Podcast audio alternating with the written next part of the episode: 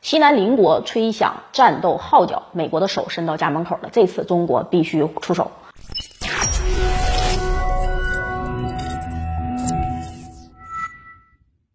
大家好，欢迎收看《丽人说开讲》，我是马岩。九月八日上午八点，躲藏在科伦邦的缅甸民盟以民族团结政府的名义，突然对外宣布对政府军全面开战，要求旗下军队以及少数民族地方武装立即以各种形式攻击军方部队。缅甸军政府反应迅速，立刻从空军基地起飞战斗机，并调动了地面部队前往科伦邦战场。外界认为啊，民盟此举极有可能引发缅甸全面内战。对包括中国在内的周边邻国也会造成巨大的安全压力。众所周知啊，缅甸内部派系是林立的，军政府跟地方民族武装之间呢经常爆发冲突，但又无法相互消灭对方，总体上是维持一种谈不拢就打一打，打几下然后又接着谈的这种微妙的平衡局面。那么，是不是民盟站出来振臂一呼，缅甸军政府就能够被彻底的推翻呢？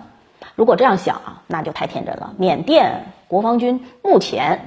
正规军编制人数达到了几十万，实力和规模呢是远远超过各地方割据的民族武装的。如果不是受到舆论压力或者是山地丛林地形的限制，豁出去的话，不计代价的放开打的话，没有任何一个地方武装可以抵挡。当然了，缅军自己的指挥水平太差，空地不坦。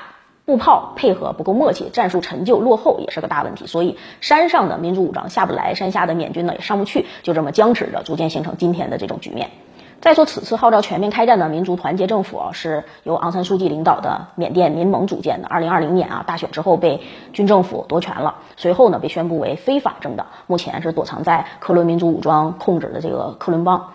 和缅甸军政府相比，缅甸民盟带有浓厚的西方色彩。民盟领导人昂山素季不仅被西方国家奉为民族女神，而且呢，民盟还在英国、美国设立了分支机构，在挪威呢也拥有自己的独立媒体。无论是它的政治纲领啊，或者还是它的组织形式，再到竞选方式，处处都流露着美式民主的气息。所以，我们大胆的推测，民盟突然发难，以全面内战作为手段，其背后可能就有美国还有英国的建议。目的呢？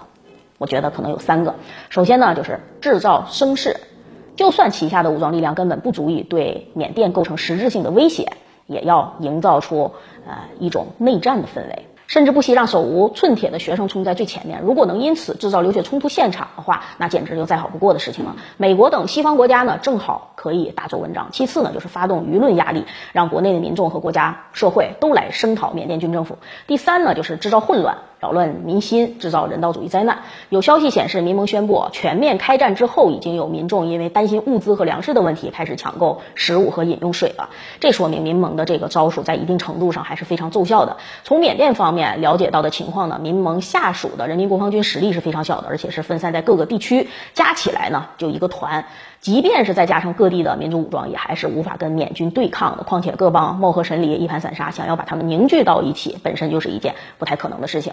所以缅甸爆发全面内战可能性很小，充其量呢发生零星的战斗，只不过就比平时多一些而已。所以啊，这件事儿有两点是值得我们警惕的。首先，如果民盟背后站着的是美国和西方情报机构，那么这就是一次值得警惕的。寓意煽动破坏的行动。其次呢，这些势力可能是在中缅边境制造难民潮，冲击中国边境地区，甚至是破坏中国的抗疫成果。对此呢，我们是不得不说，中国似乎提前一步考虑到了这种情况，已经迅速的在中缅、中越边境段修建了隔离墙和铁丝网，速度之快出乎西方预料。此前我们就已经判断西方可能要对缅甸出手，一来呢是基于缅甸丰富的稀土矿，二来就是想通过制造难民潮，让携带病毒的人群涌入中国境内，造成病毒的无序。扩散，让中方呢费尽千辛万苦获得的抗疫成果毁于一旦。